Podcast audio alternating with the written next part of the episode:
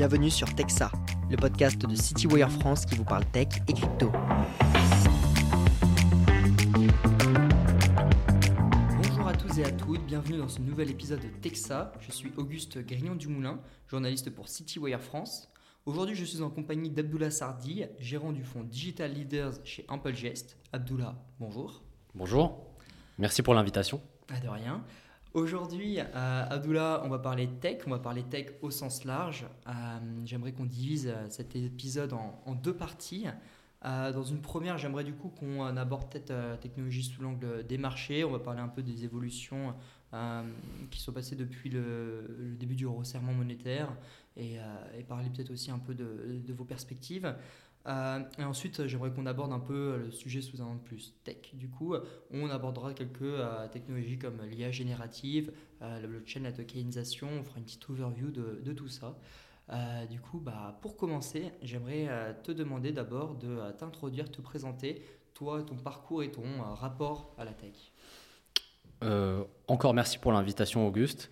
Donc, Abdullah Sardi, j'ai 34 ans. Euh, je suis aujourd'hui gérant du fonds Amplogest Digital Leaders euh, chez Amplogest.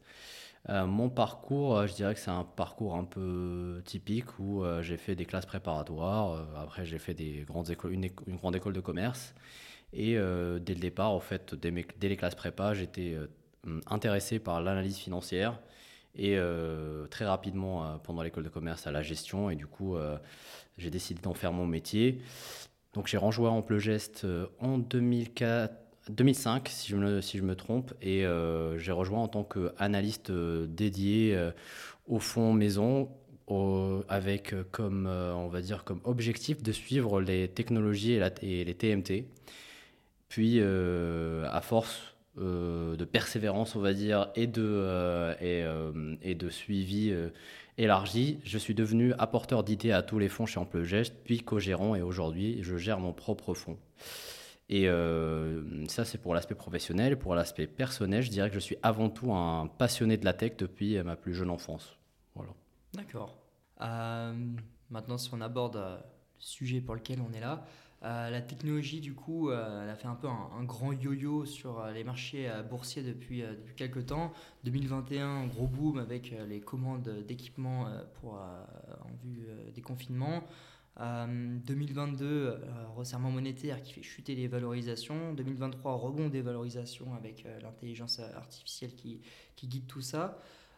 Selon vous, qu'est-ce qui a le plus changé dans les boîtes technologiques sur les 18 derniers mois depuis du coup le début du resserrement monétaire? Est-ce qu'il y a quelque chose dans leur approche qui a changé?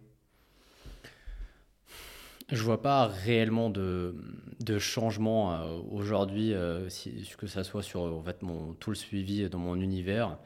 En réalité, euh, mis à part l'aspect valorisation qui clairement a pris un petit coup sur certaines parties de la côte, notamment sur les moyens de paiement, sur une partie des semi-conducteurs auto où il y a beaucoup de réticence ces derniers, ces derniers, ces derniers mois.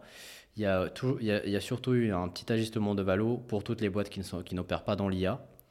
Mais euh, donc ce qui a changé, c'est peut-être cette réticence ou c'est un certain attentisme par rapport euh, aux estimations de croissance future. Aujourd'hui, le marché, euh, il va plus regarder fiscalier, on va dire l'année prochaine, donc l'année fiscale 2024, et on est tous en train, ils sont, on a l'impression qu'il y a surtout un discours d'attentisme où ils veulent pas trop se mouiller, ils veulent pas trop donner de guidance sur l'année prochaine parce qu'ils savent pas comment sera la croissance, surtout au vu des évolutions récentes euh, géopolitiques. Donc il y a vraiment, euh, je dirais pas une crainte, mais un flou macro sur certains secteurs et du coup on ne sait pas comment ça va évoluer. Typiquement.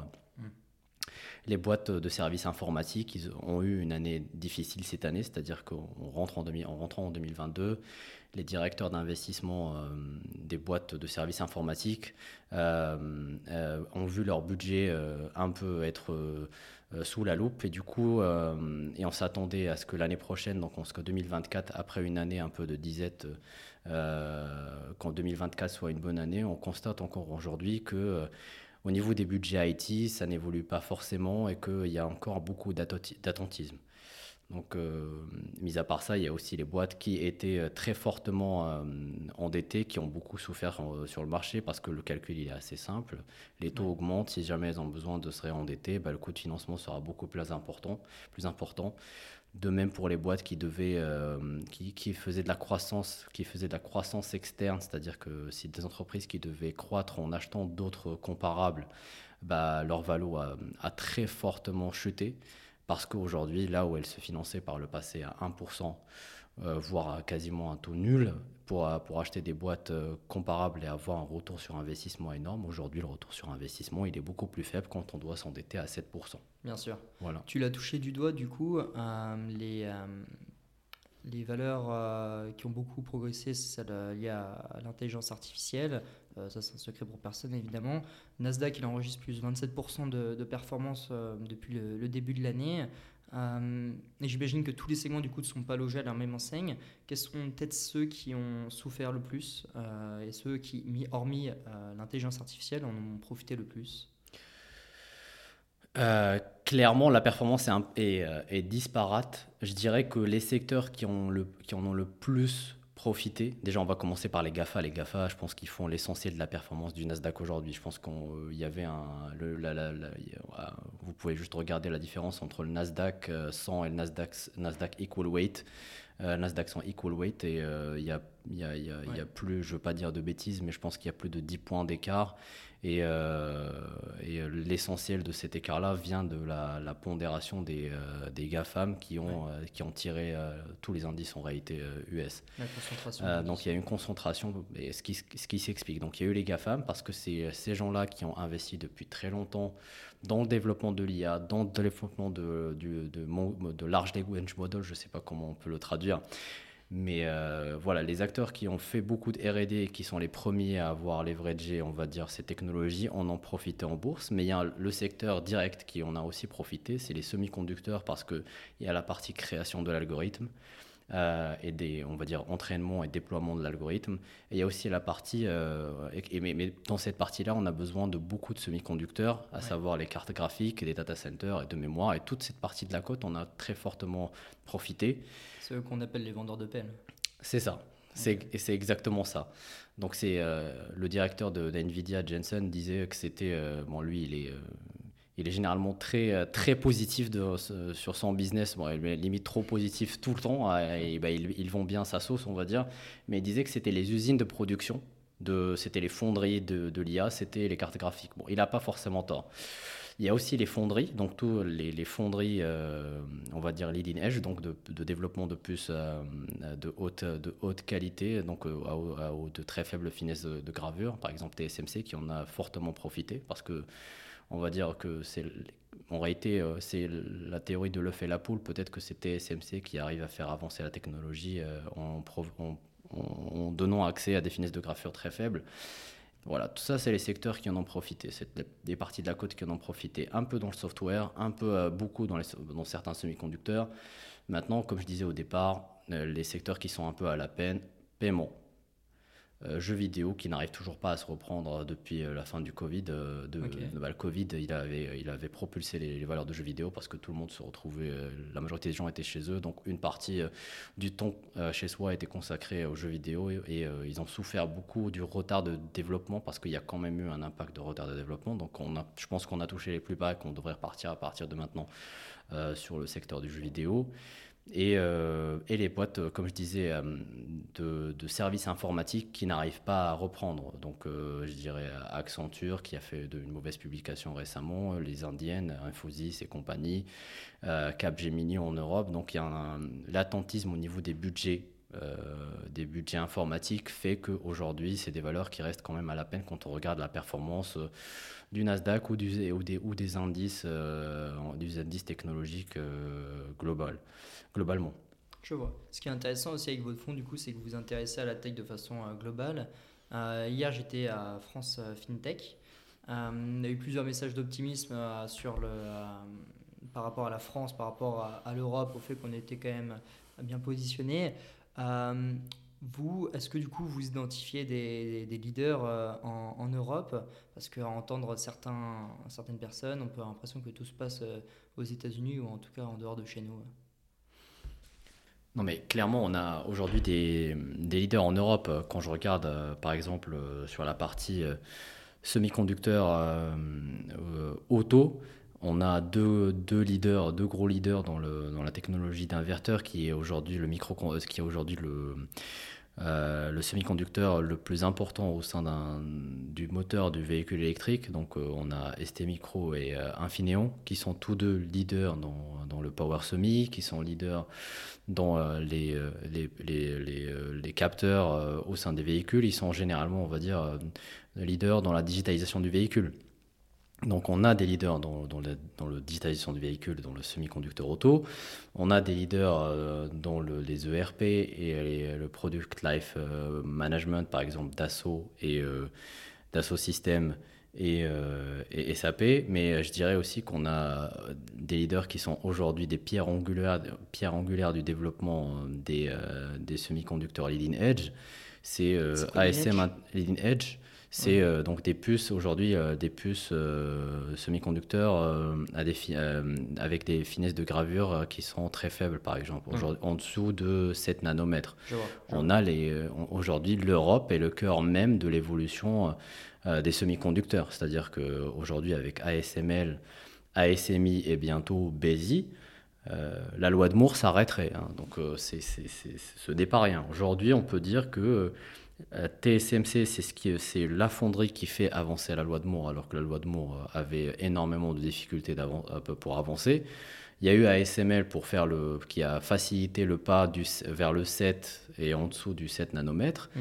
Et on a eu ASMI qui va accompagner euh, le passage euh, du 2 voire en dessous du 2 et Basic aujourd'hui va qui grâce à qui grâce à elle grâce à Basic et les équipements de d'hybrid bonding donc de une sorte de soudure microscopique va accompagner le développement on va dire du, du, packaging. Donc c'est ce qui fait c'est ce qui aujourd'hui et euh, le goulot d'étranglement aujourd'hui dans le marché euh, de l'intelligence artificielle, c'est le packaging. Et juste, ah, vas-y, termine. Donc je disais qu'aujourd'hui, au sein de l'Europe, on a, on a des équipementiers qui permettent l'évolution et qui sont aujourd'hui des, des, enablers des sociétés qui permettent l'avancée technologique, qui permettent le déploiement de l'IA indirectement, mais euh, quand même. Ok, et à part le secteur des semi-conducteurs, tu identifies d'autres d'autres champions? Euh, on a des leaders dans le paiement, en Europe en tout cas. Donc on a Worldline, on a Nexi, euh, on a des leaders dans, dans le RP, on a, SAP. Après, euh, on a aussi de petites pépites dont le marché ne parle, parle peu, mais il y a XFAB qui est une fonderie européenne spécialisée dans l'auto et dans l'industrie. Euh, quand on voit comment les États-Unis euh, essayent de, faire en sorte que la Chine ne puisse pas avoir des d'équipements euh, semi-conducteurs pour développer son industrie semi, il est important aujourd'hui pour nous, et je pense que l'Europe le, comprend de plus en plus, qu'il faut qu'on arrive à être indépendant euh, avoir une certaine indépendance au niveau des semi-conducteurs. Donc on a qu'on ait euh, certaines usines ou certaines fonderies en Europe. Euh, XFAB en est une. Donc oui, et je pense qu'au niveau, on a pas mal de, de, pépites qui devraient arriver dans le marché dans les prochaines années. Donc clairement, on a, on a des leaders et des futurs leaders. Je vois. Est-ce que peut-être depuis le début de l'année en Europe, du coup, tu pourrais me parler rapidement de trois développements, toi, qui t'ont marqué au sein des entreprises que, que tu suis euh. En Europe spécifiquement et non globalement bah, Ce serait mieux, mais si, euh, enfin deux ou trois, euh, c'est un chiffre un peu arbitraire, ou même un seul si, si jamais il y en a qui te vraiment à l'esprit. Je me demande pour mettre en avant un peu ça. Non, mais je dirais, euh, je dirais ce qui m'a beaucoup surpris, euh, ce qui m'a beaucoup surpris en Europe, par exemple, aujourd'hui, c'est, je me dis, c'est d'un point de vue valorisation déjà. Euh, mmh. J'ai l'impression que l'Europe pâtit beaucoup plus de la hausse des taux que les États-Unis aujourd'hui. Quand je regarde, par exemple, la valorisation des, des entreprises que je viens de citer sur les, le Power Semi, donc Infineon OST, par rapport à leur père à leur père américain. Ils se payent une décote assez significative malgré le fait qu'ils soient des leaders dans ce marché et qu'ils aient des carnets de commandes qui soient déjà remplis sur 2024. Euh, euh, ce qui m'a aussi surpris cette année, c'est le. J'ai l'impression que le marché européen des paiements est totalement délaissé. Euh, malgré le fait qu'on ait de belles boîtes qui, qui sont ce qu'on appelle dans le marché financier des compounders, donc des boîtes qui arrivent à croître entre 5 et 8% en, en chiffre d'affaires et peut-être au niveau du résultat net de 12% par an, mais le marché ne semble pas aujourd'hui le, refléter leur, la, valorisation, en tout cas à sa juste valeur. D'ailleurs, on est, en train d'en discuter. Il y a, des rumeurs d'OPA sur l'un de ces titres, qui est Nexi, le, second leader des paiements en Europe. Bah, ce, qui, est vraiment dommage quand le marché européen n'arrive pas à valoriser certains titres, ils finissent par se faire racheter par, par des, des, groupes de private equity. Euh, et il y a aussi le développement de Soitec sur le, sur le Smart qui m'a vraiment impressionné cette année parce que d'un point de vue euh, caractéristique technique, euh, de leur wafer Smart. Pour rappel, ce que fait Soitec, pour, pour que tout le monde comprenne. Soitec, ils font des, des galettes de, de, silicium pour fabriquer des puces de radiofréquence. C'est les leaders incontestés dans les puces de radiofréquence, de, de, de, dans les wafers de puces de radiofréquence parce qu'ils permettent d'optimiser et d'améliorer les caractéristiques techniques en termes d'isolation et, de chauffe, etc. Donc euh, le fait de fabriquer sur un wafer euh, de, en, en, en, SOI, en silicon on insulator, fait que les caractéristiques techniques sont nettement améliorées. Ils ont, euh, je pense, plus de 80% de part de marché dans les puces de radiofréquence. Et cette petite pépite, on va dire européenne, française, a décidé de s'attaquer au marché du silicon carbide. Il faut savoir qu'aujourd'hui, dans le marché de l'auto, il y a un énorme goulot d'étranglement euh, on sait que, on sait que euh, le, nombre de véhicules électriques euh, sera multiplié quasiment par 3 d'ici, d'ici 2030 avec un contenu semi-conducteur au sein du véhicule qui sera multiplié par 4. Mais on a un énorme besoin aujourd'hui en termes d'un nouveau matériau qui s'appelle le silicon carbide qui est très, qui est très demandé parce qu'il permet de produire des puces qui chauffent beaucoup moins. Quand ça chauffe moins, bah, ça, le véhicule peut aller beaucoup plus loin. Donc on a aujourd'hui une entreprise qui veut s'attaquer à ce marché-là et le révolutionner. Et euh, je les ai rencontrés il n'y a pas longtemps et euh, les, les, caractéristiques techniques sont vraiment impressionnantes. Donc euh, à suivre de très près. Je vois.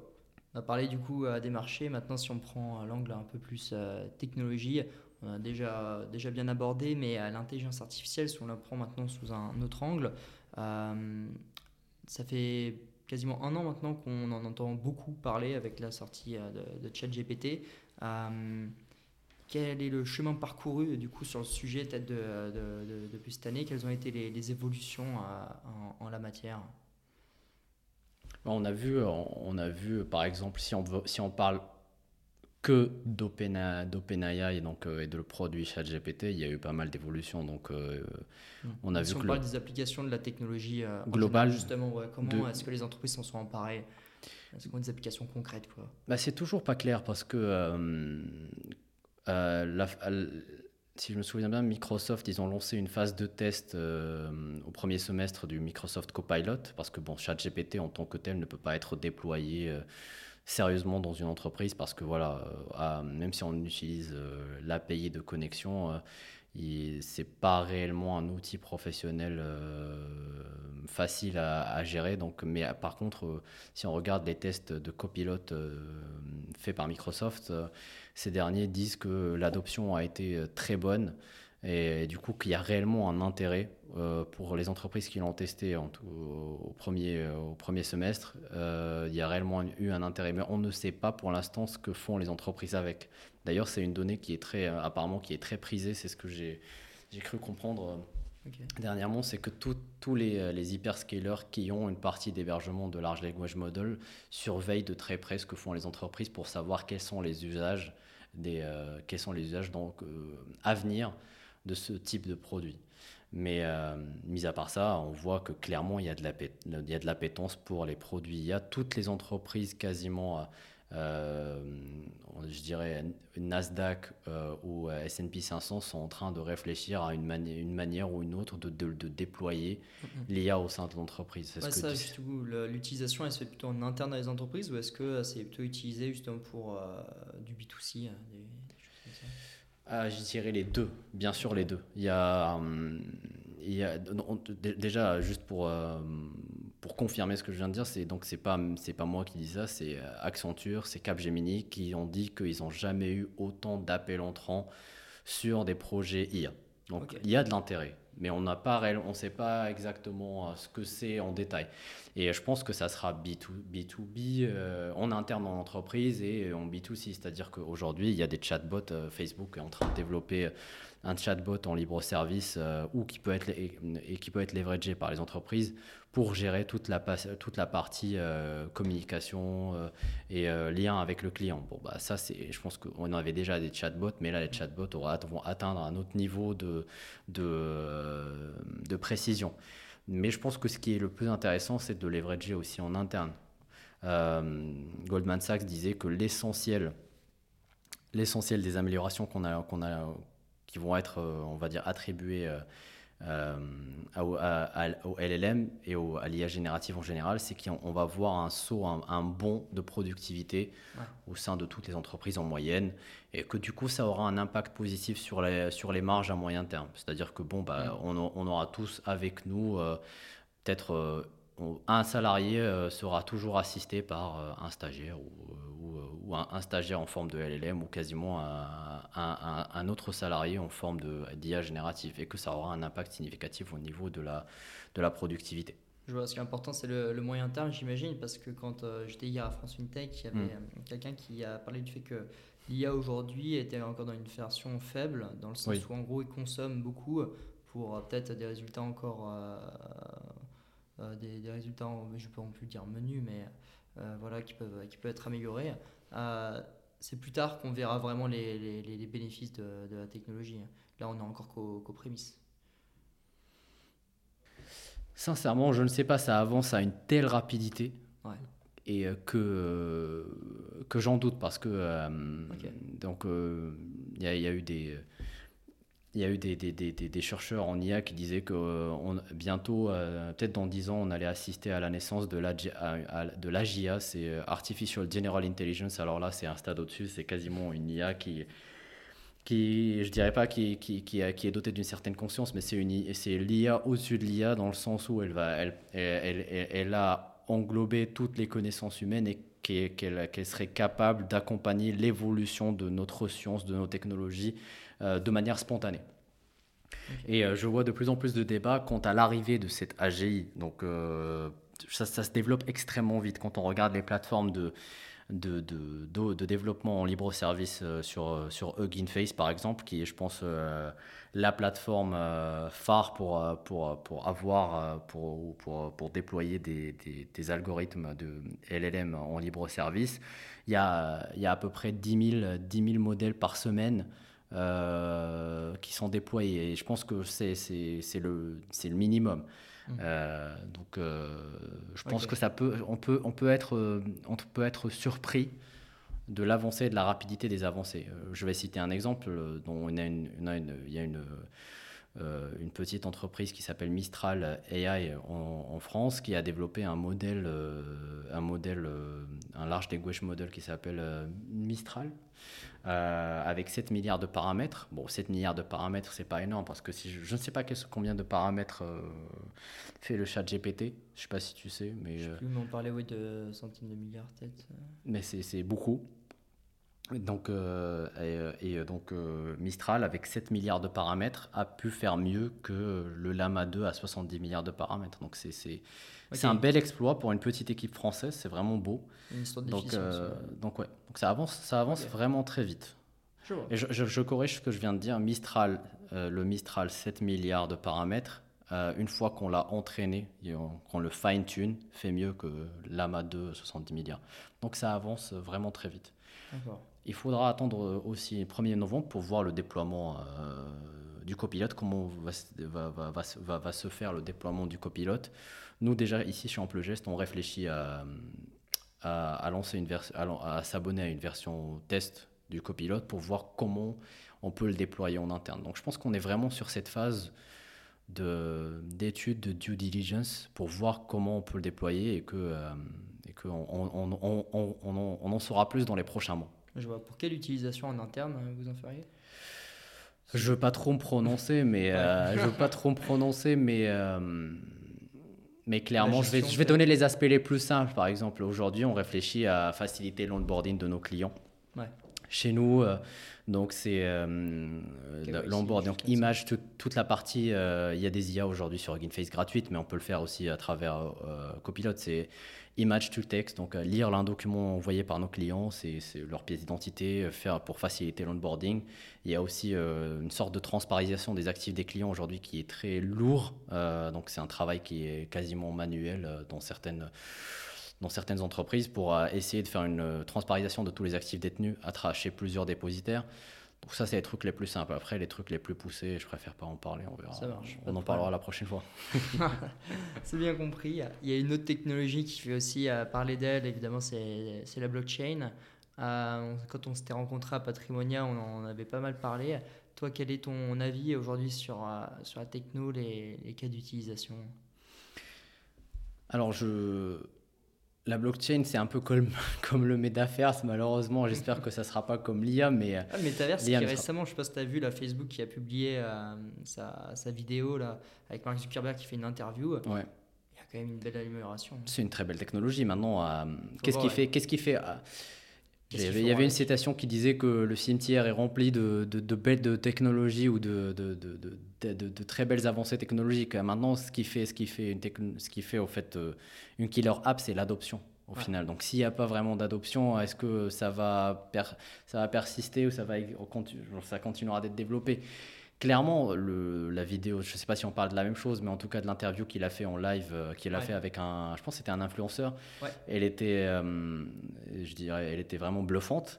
Maintenant, euh, c'était, c'est pas ça le, métaverse en réalité. Le métaverse, c'était la promesse d'avoir une, réalité virtuelle où tout le monde pourrait se retrouver, où il y avait des combos. Voilà, c'était faire le lien entre le, réel et l'intangible, et que tout, qu'il y ait, on va dire, une seconde économie au sein du métaverse. Pour l'instant, on n'y est pas, l'adoption n'y est pas.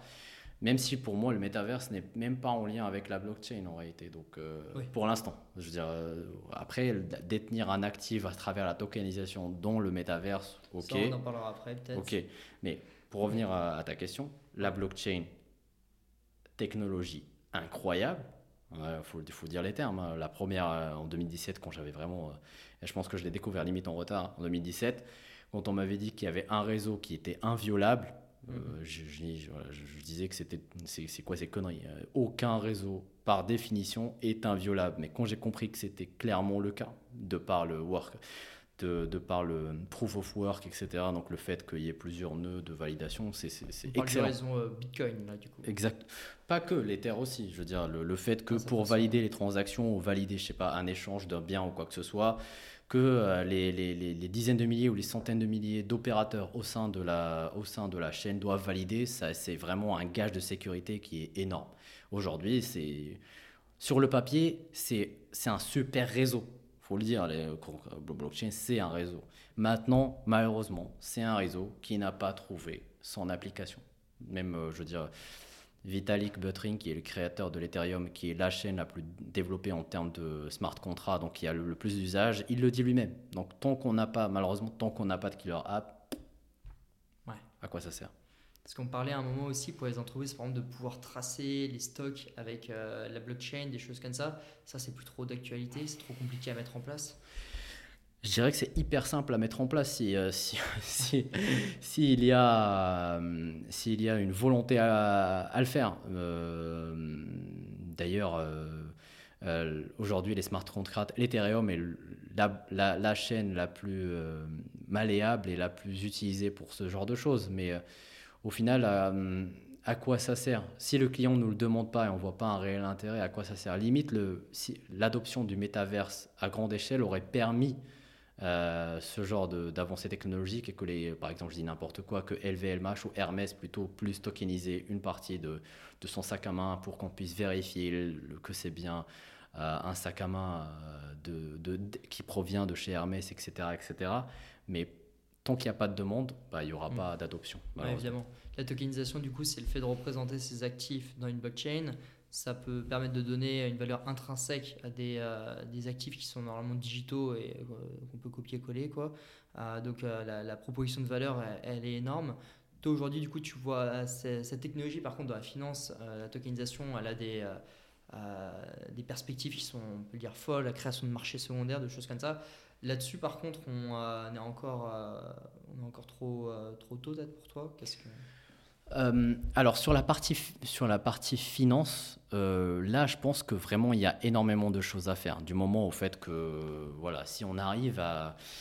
Bah, la Société Générale a déjà fait une émission euh, d'obligations sur la blockchain. je pense que même ici chez nous, au groupe Cyrus, ils viennent de faire une émission sur la blockchain. C'est excellent, ça permet limite, ça permet de savoir qui a reçu quoi. On a toutes les transactions qui sont inscrites dans un ledger euh, qui est immuable et infalsifiable. Donc c'est pour la finance, ça, je pense qu'on en viendrait à, pouvoir limite faire euh, des règlements livraison en instantané euh, et sans qu'il y ait aucun problème. Donc il y, a la, y a la question au final, de, donc ça permettrait de faire énormément d'économies. J'ai des chiffres en tête, euh, si je me souviens bien, mais euh, je ne veux pas dire de bêtises. Mais quand j'avais regardé, creusé le sujet euh, en 2017, on estimait les économies faites en finance sur le middle back office à 35 milliards. Maintenant, il y a l'aspect humain. Qu'est-ce qu'on fait du middle back office? Hmm. C'est de vraies questions. Donc, je pense qu'il faut prendre ça en considération. Parce que clairement, euh, du moment qu'on arrive à bien adopter, qu'on choisit bien la chaîne, etc., bah, le ledger, il est inviolable. Bah, moi, je sais ce que j'ai payé, je sais à qui je l'ai payé et ce que j'ai reçu en face. Clairement, pour la finance, il y, a un, il y a un use case qui est très clair. Ça, c'est juste une question de temps avant que ce soit adopté. Je n'en ai aucune idée parce que entre l'obligation, l'émission obligataire a été faite il y a deux ans. Maintenant, on sait bien qu'entre les entre ah. l'avancée technologique et l'adoption réelle sur le marché, euh, je pense que ça, ça avance à petits pas. Il faut qu'on soit sûr. C'est très politique. Euh, il y a l'aspect humain à prendre en considération. Il y a des questions aussi de réglementation. Euh, on ne pourra pas mettre ça en place à moins qu'il y ait un cadre qui se dessine euh, clairement sur le sujet. C'est clair. Donc tout ça arrivera en temps voulu, j'imagine. Peut-être pour conclure aussi, votre fonds a une spécificité quand même, c'est qu'il est article 9. Mhm. du coup, ça signifie que tous les, tous les investissements ont un objectif durable, si je ne me trompe pas. Du coup, quel est le raisonnement, par exemple, derrière des, investissements comme euh, TSMC ou euh, Microsoft? Est-ce que euh, tu, peux, tu, peux me détailler un peu comment, comment est-ce que vous faites ces choix? Bien sûr, donc nous, dès le départ, dès le, Enfin, j'ai dit, mais TSMC Microsoft, c'est des, Bien sûr, bien sûr. la, logique même, euh, lorsqu'on avait la réflexion de lancer un fonds euh, digital, c'est de se dire, c'est de se dire, ok, euh, on fait un point sur ce qui s'est passé ces 20 dernières années. Il est clair et net pour nous que il y a toujours eu, la technologie a toujours devancé l'aspect législatif de deux voire trois pas, c'est-à-dire que on crée les réseaux sociaux et là on réfléchit après sur l'impact que ça aura sur la société. Euh, et du coup, on s'est dit, euh, bon, ben, il, va falloir qu'on crée un fonds qui, euh, essaye du, mieux que, du mieux possible d'avoir un impact positif sur l'aspect social du moins. Et donc, on s'est dit, OK, bon, bah, par exemple, un acteur comme, comme Facebook, qui, de par les, le breach de cybersécurité ou l'utilisation des données, de données de ces, de, de ses abonnés pour, euh, pour en fait euh, avoir euh, un impact négatif sur telle ou telles élections. On se souvient par exemple de Cambridge Analytica. on se souvient des, des controverses sur le temps d'attente, le temps en fait j'ai oublié le nom. Le temps d'écran, ouais.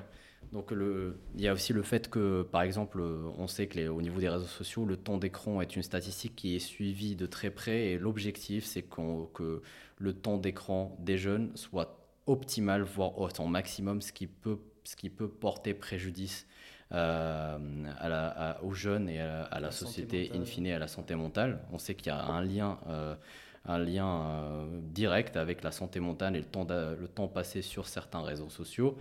Et on s'est aussi dit qu'il euh, faut qu'on soit aux aguets euh, en ce qui concerne les nouvelles technologies euh, et qu'on essaye d'avoir des, indicateurs qui, qui puissent nous aider à faire des filtres dès le départ. Par exemple, aujourd'hui, si on regarde l'intelligence artificielle générative ou l'intelligence artificielle en général, aujourd'hui, on n'a pas d'indicateur, mais on sait qu'il faut être très attentif aux biais d'entraînement.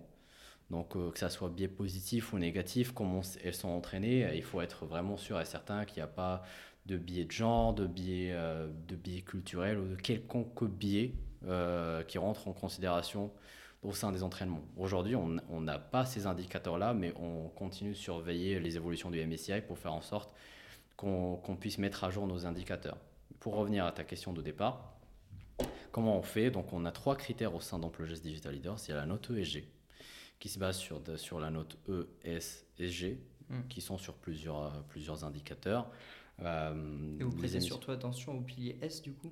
On a, on, a, on a un focus aujourd'hui sur le pilier S. Parce qu'on estime au fait que les réseaux sociaux et la technologie en général, elle aura beaucoup plus d'impact sur la partie euh, sociale que sur le reste. Claire, sachant que pour être, euh, pour être 100% euh, investissement durable, il faut aussi qu'on ait un critère de, de, de un, certain filtre sur la partie gouvernance qu'on a. Mais notre focus en réalité, c'est sur la partie sociale. D'accord. De par les dérives des réseaux sociaux ces dernières années. Et, euh, et c'est aussi euh, c'est ce qui fait aujourd'hui euh, l'un des, de, la, des motivations d'Amplogès de, et du groupe Cyrus, c'est que c'est la partie sociale qui est le, critère le plus suivi et le plus motivé, on va dire, aujourd'hui chez nous, c'est Chez Amplogès, désolé. Je vois. Merci beaucoup pour euh, cette vue d'ensemble. Euh, c'était très intéressant d'avoir tous ces éléments et euh, toute cette vue sur marché ou tech. je vous remercie aussi tous pour votre écoute et je vous dis à bientôt dans un prochain épisode. Merci beaucoup.